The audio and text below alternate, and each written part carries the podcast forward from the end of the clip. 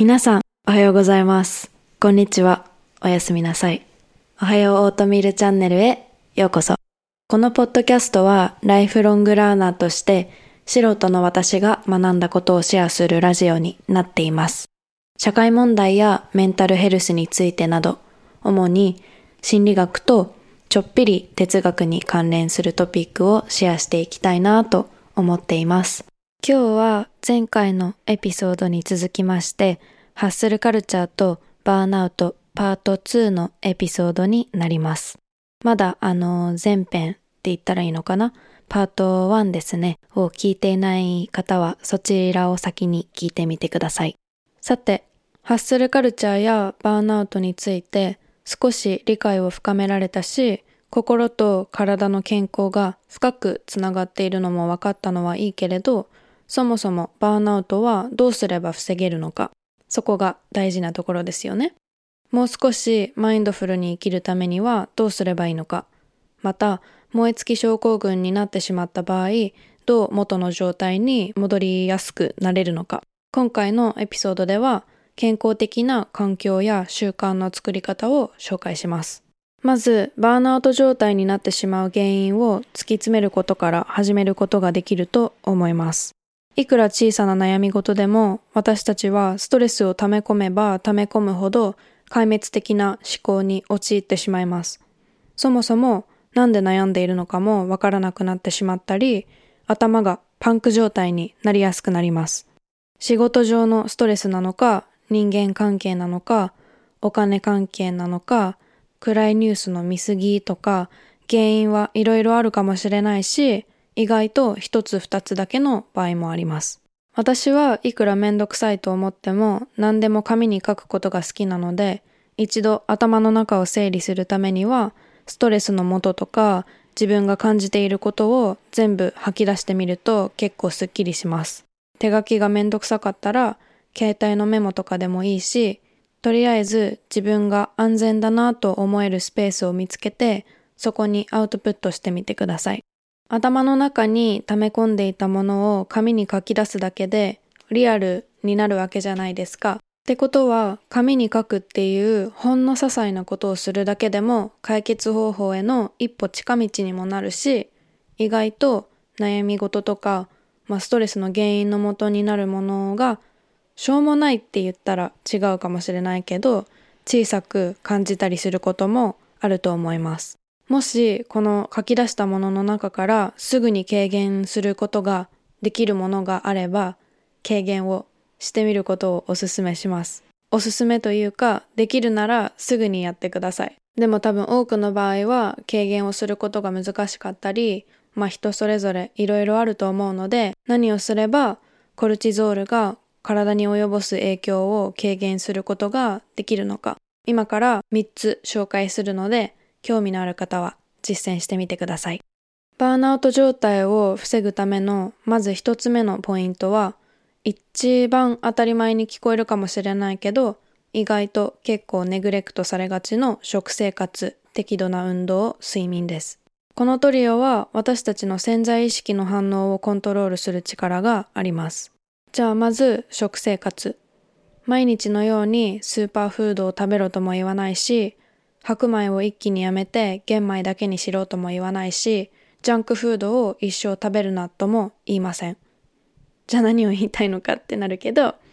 でも健康的な食生活を送ること、まあいい栄養素を取ることは、バーンアウト状態になってしまった時により耐性がある体を作ってくれます。水分補給も大事ですね。私は朝起きて歯を磨くんですけど、一番最初に。あの、その後にコップ2杯分ぐらいかなの水を欠かさず飲んでます。身近なところにコップでも水筒でも置いておけば、一日しっかり忘れず水分補給ができると思います。次に適度な運動。ここで豆知識なんですけど、セラピストや医師の方によっては、パニックアタックや不安発作を起こしてしまった患者さんに過度な運動をおすすめすることもあるみたいなんです。なぜかというと、前回のエピソードで話したコルチゾールとかアドレナリンは環境に対応するホルモンなので、体に溜まってしまった余分な分が運動することによって実際に放出できる出口が生み出されます。そうすることにより体のシステムにかかってしまっていた圧力が緩和され、ストレスから解放されやすくなるそうです。で、次、睡眠。また違うエピソードでエネルギーについて話したいと思っているので、今回は深掘りはしないんですけど、睡眠はマジで本当に大事です。人それぞれ何時間睡眠が必要かは育った環境だったり、まあ、多分 DNA とかによって変わってくるけれども、平均的に7、8時間必要だと言われています。あと、私は夜寝る前の1時間と朝起きてからの1時間は絶対に携帯を見ないようにしてます。それだけでも睡眠の質がとても良くなるのかなと感じます。次、バーンアウトを防ぐための2つ目のポイントは、自分をいい気分にさせてくれるものをしっかり理解して優先順位をつけることです。聞いたことがある人も結構いるかもしれないんですけど、英語で live to work, work to live っていうことわざっていうのかな？っていうね、言葉があるんですけど、まあ仕事をするために生きるのか、生きるために仕事をするのかっていう意味です。生きるために仕事をしたいけれども、なかなかバランスが取れない方は、物事において優先順位をつけてみるだけでも、健康的なワークライフバランスを取りやすくなれると思います。一人一人人生において大事なことは全く違うと思うので、一度何が大切なのかを見つめ直すところから始めるといいかもしれません。で、それをなるべく生活の中心に持ってくる。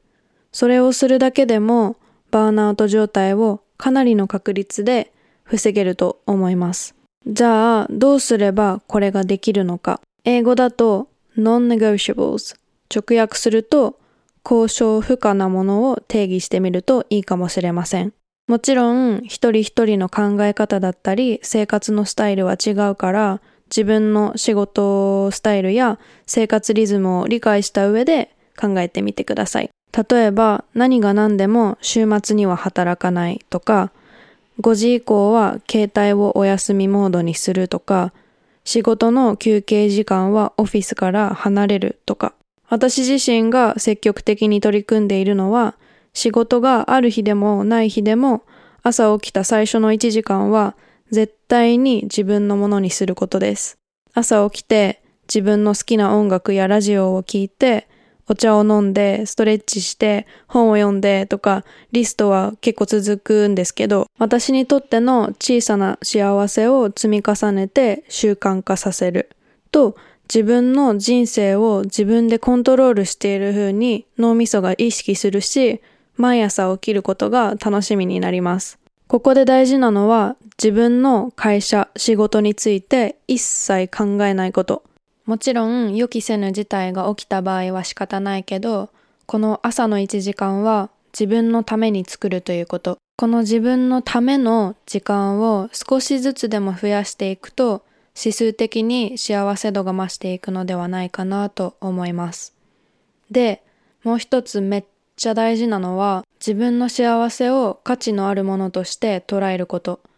自分の幸せを尊重することは自分自身をリスペクトするところから始まると思います。ここまでのことは理解できたけど、どこから始めればいいかわからない。どうやって自分のために時間を作ればいいかわからないと思う方もいるのではないかと思うので、その場合はこの問いに答えてみるといいかもしれません。もし1日1時間余分にあったとしたら何をして過ごすのか。または1日1時間縮んでしまうとしたら何を削るのか。あと結構ストイックに聞こえるかもしれないけど毎日何をしたか1時間刻みに監査してみる人もいるみたいなんです。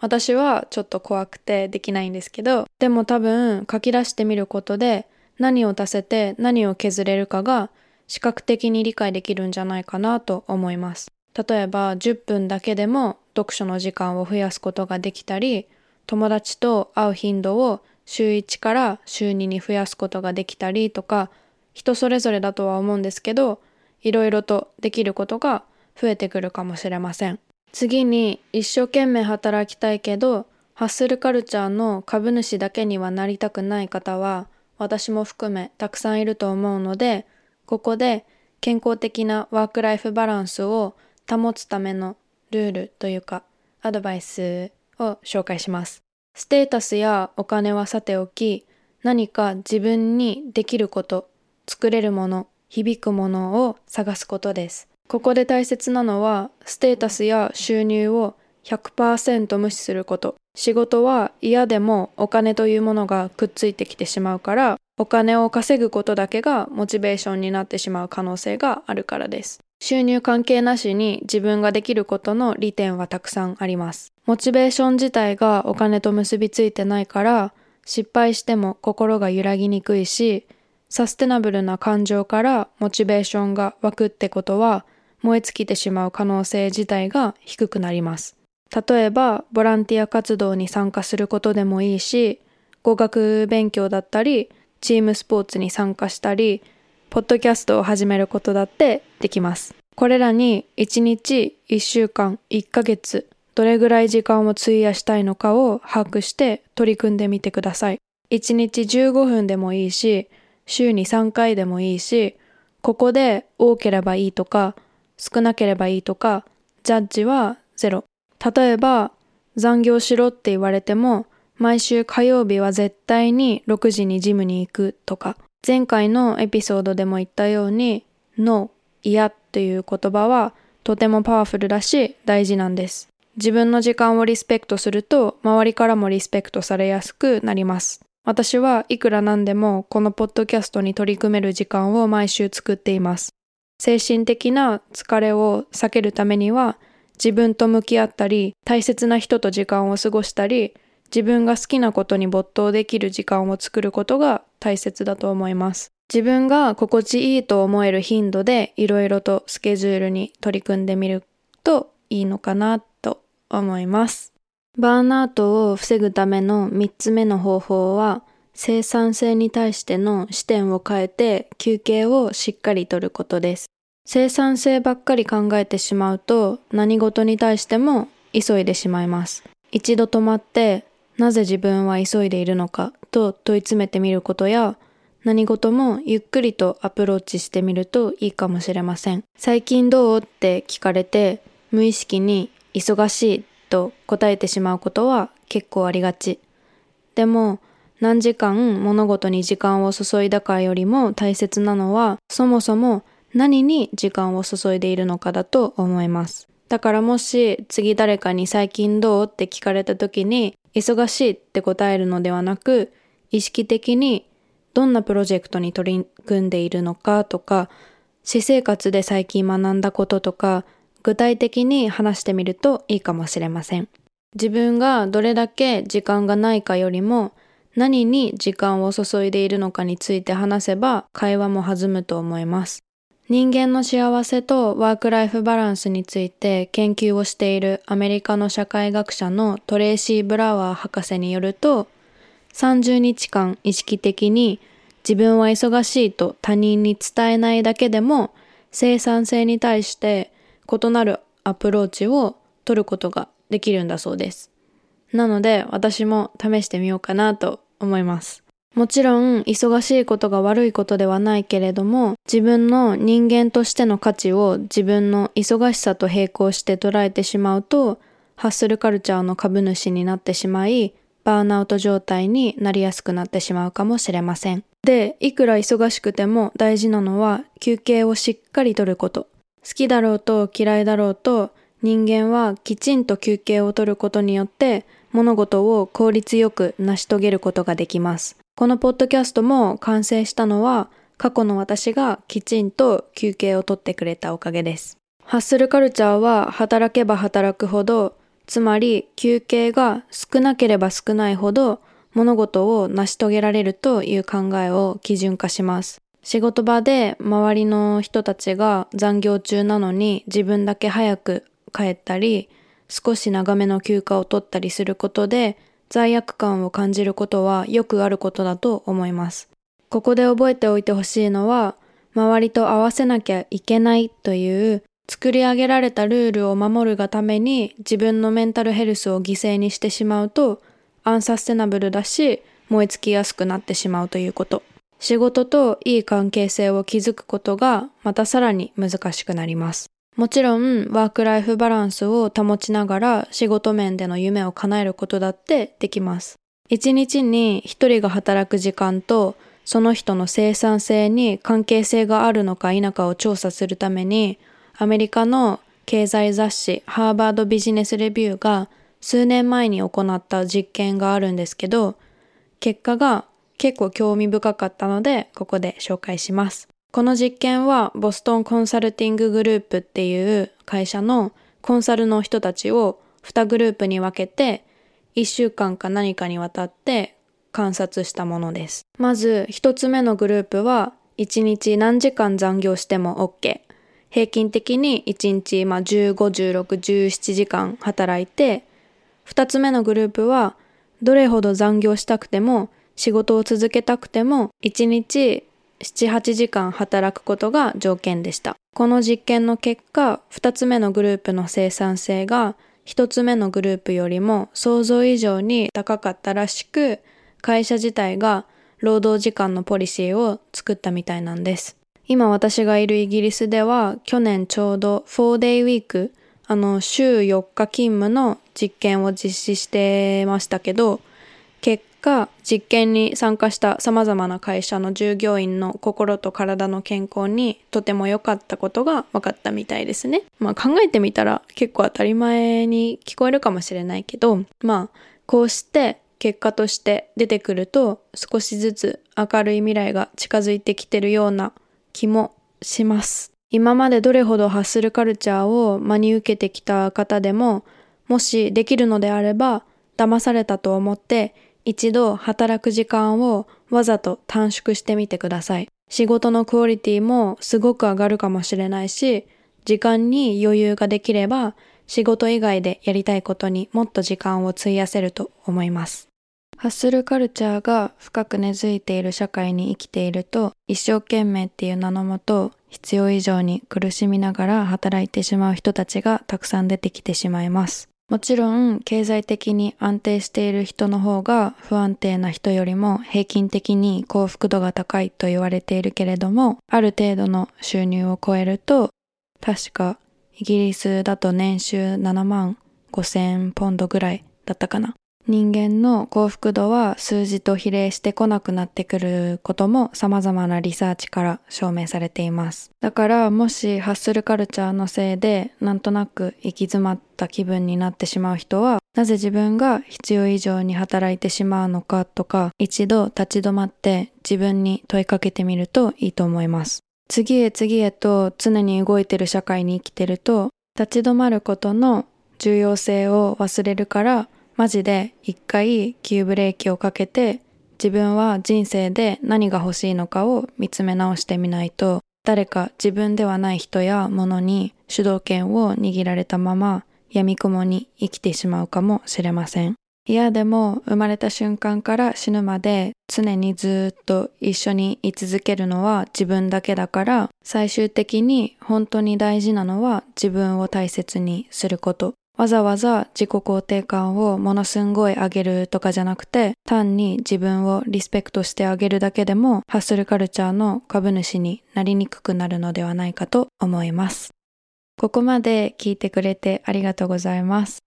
2エピソードに分けてハッスルカルチャーとバーンアウトについて話してきたんだけど、少しでもポジティブバイブスを広められたらいいなと思います。パート1でも言ったんですけど、今就活中で個人的にめちゃタイムリーなエピソードなので、綺麗事で済ませないように、私も自分にプレッシャーをかけすぎないように頑張ります。サステナビリティとバランスの2つの要素を覚えておくだけで仕事と健康的な関係性を築けるのではないかなと思います。このエピソードが終わる前に、この前誰かに聞いて面白いなって思ったことがあるので、ちょこっと紹介します。日本や私が今住んでるイギリスだと、誰かと初めましての挨拶をするとき、お仕事何をされてるんですかって聞くことが結構当たり前じゃないですか。よくよく考えてみたら、初めて会った人にどんな手段で